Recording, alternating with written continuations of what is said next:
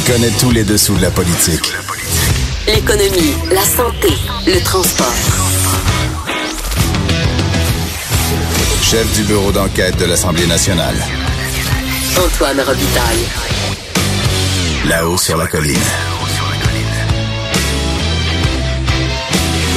Cube Radio. Euh, Je vous souhaite un excellent vendredi, Pascal, en direct du Cochon de Cube à Québec. Je vous dis aujourd'hui que la colline est totalement morte. Il se passe rien ici, mais ça ne nous empêche pas de faire une excellente émission politique. Vous allez voir, on a d'ailleurs aujourd'hui euh, des politiciens, des élus, dont deux. Euh, Marois Risky sera là à 13h15. Marois Risky, c'est la députée libérale de Saint-Laurent. On va discuter de deux, trois sujets euh, avec elle, notamment des maternelles 4 ans, mais aussi de, de comme fiscaliste, là, euh, qu'est-ce qu'elle pense euh, de cette époque euh, où nous faisons notre rapport d'impôt. Euh, il y aura ensuite à 13h30 Pascal Bérubé, chef intérimaire du Parti québécois. On va revenir cet euh, accrochage qu'il y a eu, un accrochage important qu'il y a eu cette semaine avec euh, le premier ministre, qui est aussi son ancien patron, parce que Pascal Bérubé était dans le cabinet de, François Legault à l'époque du Parti québécois, lorsqu'ils étaient au pouvoir euh, au début des années 2000. Puis on va boucler l'heure avec notre revue de la semaine déjantée, euh, avec notre couple euh, ou notre duo euh, Annabelle et Michael. Donc, mais d'abord, ben, il y a deux vadrouilleurs ici en studio. Le compteur étant en vacances aujourd'hui euh, pour là-haut sur la colline, on va commencer par Marc-André Gagnon.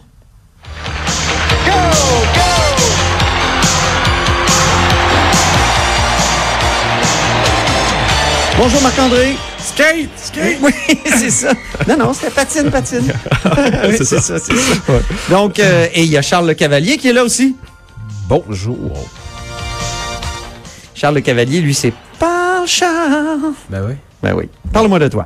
C'est pas grave. On, on, tu- on reviendra tout à l'heure avec euh, ton- ta musique de présentation parce que les deux vadrouilleurs aujourd'hui, euh, ils vont nous parler de leur première semaine de crédit. Mais avant, je pense qu'il y a un dernière heure de la part de Marc-André Gagnon. Marc-André. Oui, information de dernière minute. Notre collègue euh, Alain Laforêt du côté de TVA Nouvelles euh, qui a mis la main sur une lettre que Geneviève Guilbeault, la ministre de la Sécurité publique, euh, vient de transmettre à son homologue fédéral Ralph Goodale. Donc, le gouvernement du Québec a demandé à Ottawa de, faire intervenir les forces armées canadiennes là où, où il y a des inondations et là où on craint qu'il y en ait au cours des fins de semaine. On Euh, annonce beaucoup de pluie, hein, en plus. euh, Exactement, ça ben, fond, là, à, à fond la C'est déjà commencé. On a vu à Beauceville euh, énormément de dégâts de ce côté-là. Même chose aussi du côté de Gatineau et euh, un peu partout ailleurs. Donc, euh, officiellement, euh, la ministre donc de la Sécurité publique a deman- demandé à Ottawa de faire intervenir l'armée et la participation du gouvernement fédéral donc est demandée jusqu'à ce que la situation revienne à la normale. Donc, autrement dit, au- au- aussi longtemps que euh, nécessaire. Je crois que ça, ça, ça risque d'être rassurant pour les gens de voir les forces armées débarquer. Euh, déjà, si on regarde du côté de Beauceville, euh, les gens ont besoin de bras, ont besoin d'aide. Ils connaissent ça, hein, chaque année, eux autres. Ils sont habitués, mais, ça- mais quand même, c'est, on n'avait jamais rien vu d'aussi pire, semble-t-il, depuis le début des années 90. Ah Donc, bon, c'est, vraiment majeur ce qui se passe intense, du côté de. Beauceville. Donc, On euh, est situation tellement qui, euh, de ces nouvelles-là qui reviennent euh, à, à chaque année que Ouais, on ben, en oublie parfois un peu les gens qui vivent ça, qui sont ça. pris là-dedans, effectivement. Et, et justement, il faudra voir parce que la ministre Guilbeault a, a- a clairement envoyé un, un signal euh, dans le sens de de- de- d'inciter les gens à, à se relocaliser, surtout ceux qui à chaque année euh, se retrouvent à être euh, sinistrés, victimes de ces inondations. Euh, L'eau fait beaucoup de dégâts quand même. Alors, euh, faudra, on va en entendre parler encore dans les prochains mois de- des inondations qui viennent de survenir. Ben, merci beaucoup. Revenons à notre sujet principal aujourd'hui, les crédits. Euh, bon, moi, je peux le dire parce que je suis chroniqueur. J'ai l'impression qu'il y a comme un joueur étoile là, cette semaine. Il s'appelle euh, Gaétan Barrette, l'ancien ministre de la Santé et euh, député de la Pinière dans, dans l'opposition. Est-ce que, bon, vous avez pas le droit de dire ça, mais quand même, il s'est démarqué, non, Charles Cavalier? Euh, Il a fait plusieurs commissions parlementaires. Il s'est, il s'est coltaillé avec Éric Kerr euh, bon, pour, pour- pour tout ce qui est des, des, des logiciels, l'État, l'info nuagique. Ensuite, euh, il a donné du fil à retordre à Christian Dubé au Trésor. Et là, hier, c'était, je vais laisser Marc-André en parler, là, mais il, Au cours des transports, ouais. Exactement. Donc, avec euh, François Bonnardel, parce que Gaétan Barrette est aussi porte-parole en matière de transport et vraiment pendant toute la durée euh, des crédits du ministère des Transports. Et, et c'est un des ministères qui occupe le plus euh, le, le plus d'heures là, à l'étude des crédits. Gaétan Barrette n'a pas lâché le morceau sur le troisième lien. François Bonnardel avait vraiment très peu de réponses à offrir, mais ça a donné place à tout un spectacle. Oui, il y a eu une anecdote euh, particulière pendant cette euh, ce- ces études de crédit-là dont tu veux nous parler. Ben, c'est qu'à force de recevoir à peu près ou aucune réponse, c'est-à-dire que pour l'essentiel, ce que François Bernardel euh, répondait lorsque Gaétan Barrette multipliait les questions sur le troisième lien, ben, c'est vous allez avoir les réponses en temps et lieu. Les réponses à quoi? Combien ça va coûter?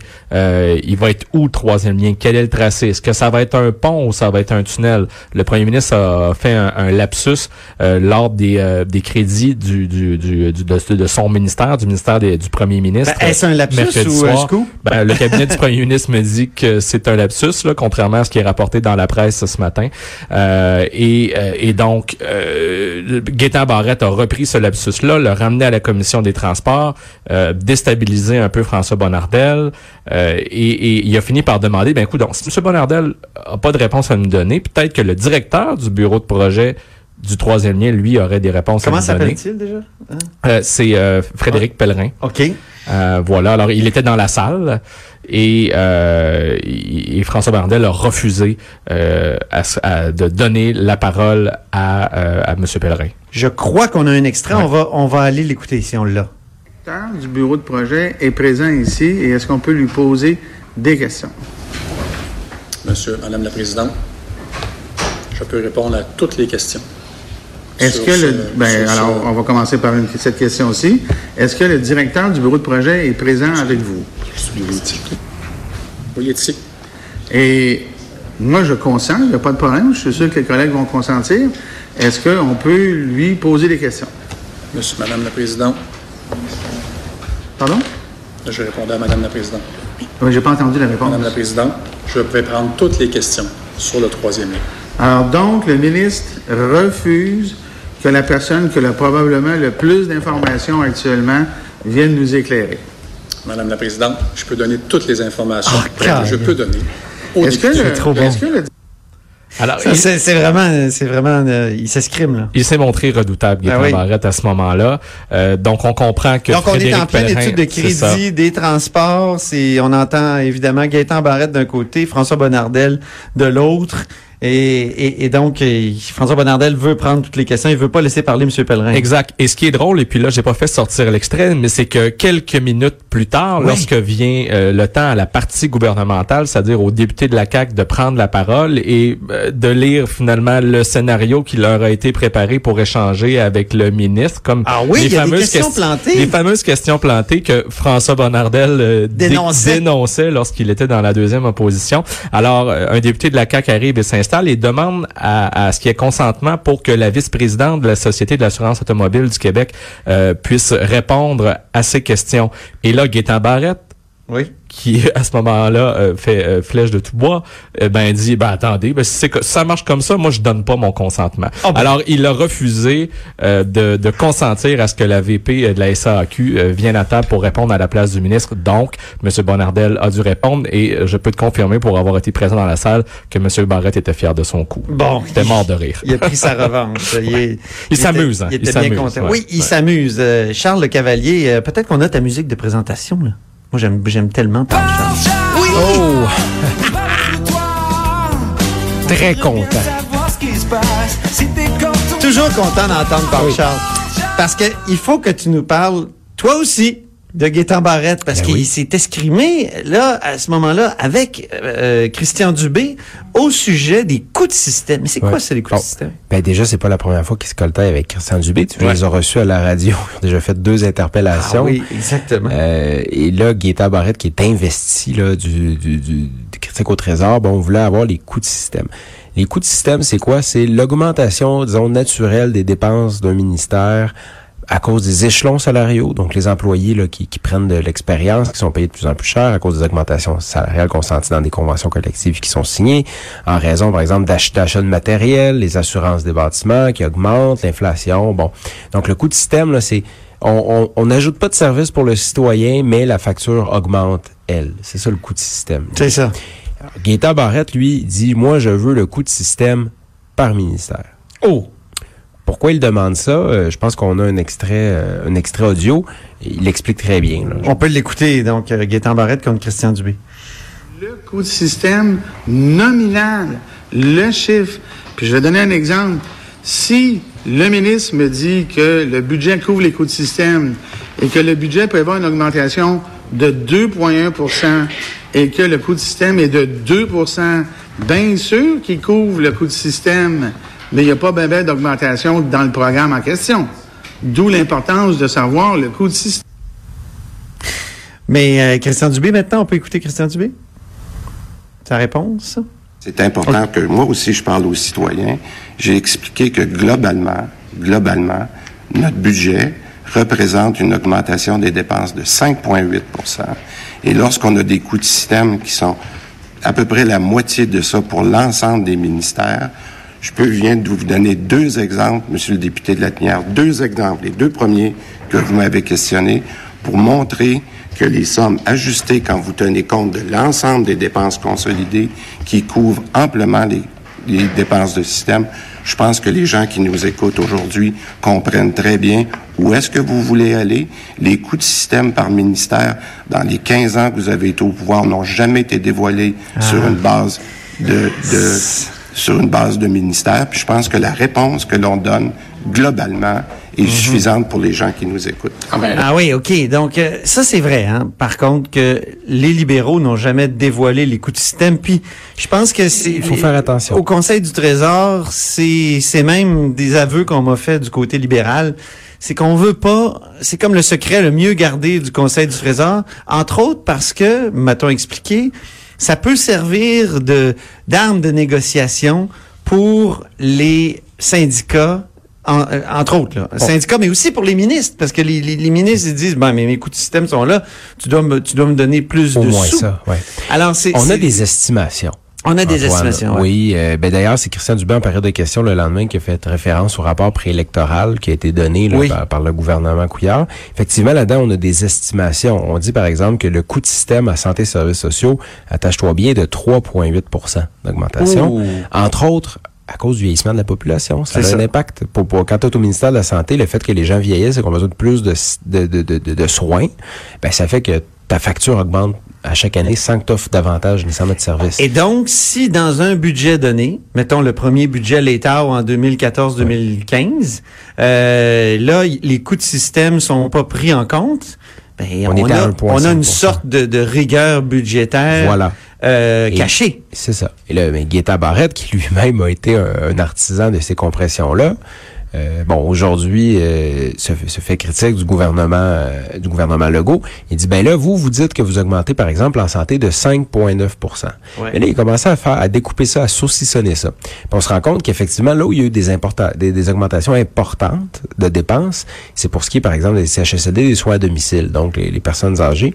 Par contre, dans les soins hospitaliers, dans euh, la maladie mentale, dans tout ce qui est euh, les jeunes en difficulté, là, les augmentations sont plus aux alentours de 1,9% Donc, en bas des coûts de système. Mais tout ça pour dire qu'effectivement, on peut se poser la question.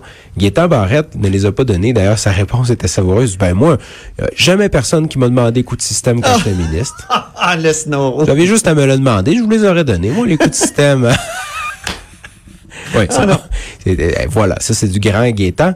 Et, et là, il dit aujourd'hui, mais écoutez, on devrait les avoir. Et le, le Conseil du Trésor les a, les coûts de système.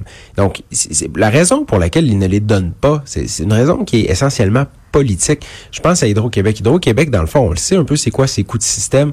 Euh, on, on les voit là, lorsqu'ils se présentent devant la régie de l'énergie pour euh, augmenter les tarifs d'hydroélectricité. Ah. Donc, la raison pour laquelle on ne sait pas c'est quoi le, un bon point, là. le, le coût de système d'un ministère, c'est justement pour des raisons comme tu énonces. C'est plutôt politique. On veut pas que le ministre du portefeuille puisse dire, ben moi j'ai besoin de plus parce que je suis en bas du coût de système. On veut pas que les citoyens disent, ben là c'est des compressions, donc on cache les coûts de système. Bon. Hein? Alors, euh, écoutez, c'était, moi je trouve un, un bon, euh, comment on dit, euh, un, un bon fait saillant de la première semaine des crédits. Et il en reste une deuxième. La semaine prochaine, c'est, c'est relax là.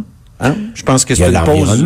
C'est Ah oui, ouais, la semaine prochaine, c'est la la pause Mais ça, ça va se terminer.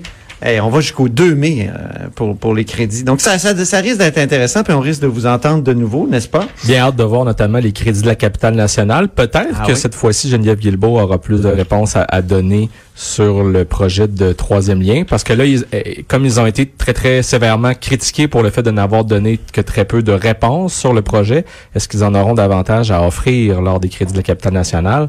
Faudra voir. Puis toi, Charles, est-ce que, qu'est-ce que tu vas surveiller dans les prochaines euh, semaines? Ben, il va y avoir l'environnement. Ah oui. Et là, ça, c'est, c'est, c'est de, ces temps-ci, la CAQ veut montrer qu'elle, qu'elle est verte Ouais. également. Donc, on va voir ce que euh, M. Charette, le ministre de l'Environnement, va avoir à répondre au parti d'opposition. On le sait qu'il doit déposer prochainement un plan, là, euh, son, son plan, co- comment, re- disons, redresser le fond vert, qui ne va pas Mhm. très bien. Oui. C'est un peu ton. C'est, comment dire, c'est, c'est, c'est quelque chose que tu connais bien, le fond vert. Le fond vert. C'est Très compliqué. Ça pour, passion. ça pour dire que des moments comme on a cité avec Gaétan Barrette euh, cette semaine, pour les gens qui regardent ça euh, à la maison, ben ça, disons que ça ça devient un peu plus intéressant parce que euh, au cours de la semaine, il y a Catherine Dorion, la députée euh, de Tachereau pour Québec euh, solidaire, qui a gribouillé euh, sur une feuille de papier la, la courbe d'intérêt Ah oui. euh, une espèce de graphique euh, qu'elle a publié sur euh, les réseaux sociaux où, euh, à, à- à toute fin pratique, elle dénonçait le fait qu'il y a des questions plantées, comme on a dit Ouais. euh, tout à l'heure. Euh, ça peut être plate, l'étude des crédits, mais euh, il y a des élus qui réussissent à nous offrir des confrontations euh, Mais- divertissantes euh, à tout le moins. Mais Catherine Oui, quand même un bon point. Là. Je veux dire, quel est votre niveau d'intérêt? Toi, Antoine, quel est ton niveau d'intérêt lorsque le- les députés du gouvernement posent des questions au ministre? Là, il occupe à peu Ah, près moi, 50 ça fait des années que je dénonce ça. Je, je, je trouve que c'est une perte de temps totale quand euh, il y a des députés derrière-ban du gouvernement qui posent des questions, surtout que les questions sont écrites d'avance. Puis on me semble bien que la, Ouais. la CAQ n'ait pas fait de révolution. Hier, en cette hier je peux vous dire, j'ai écouté aux les affaires municipales, le député de Mont- Montmorency. Là, il dit, ah, ben là, il y a le maire de telle municipalité qui vous salue, Madame la ministre. Ah. Et il y a tel maire qui vous salue. Il savait que j'allais vous rencontrer ce soir en études des crédits. Il vous aime beaucoup parce que vous êtes très bonne. les libéraux faisaient la même chose. Et, et moi, je connais, en tout cas, un- au moins un député caquiste qui aurait aimé, euh, qui aurait eu des bonnes questions à poser au gouvernement, mais on lui a demandé d'être gentil. Ah, c'est bon. Ah, la solidarité euh, des partis au pouvoir. Bon, très bien. Écoutez, je vous souhaite euh, une joyeuse euh, pause de Pâques. Merci. On va voir Mme Guilbeault là, à l'instant. Point de presse à 14 heures. Très, très bien. Donc, merci beaucoup, Marc-André. Marc-André, donc, euh, qui est correspondant parlementaire euh, au Journal de Québec, Journal de Montréal, Marc-André Gagnon, et Charles Le Cavalier, qui a le même titre aussi. Restez des nôtres après la pause. Il y a Marois Risky qui est avec nous, député libéral de Saint-Laurent.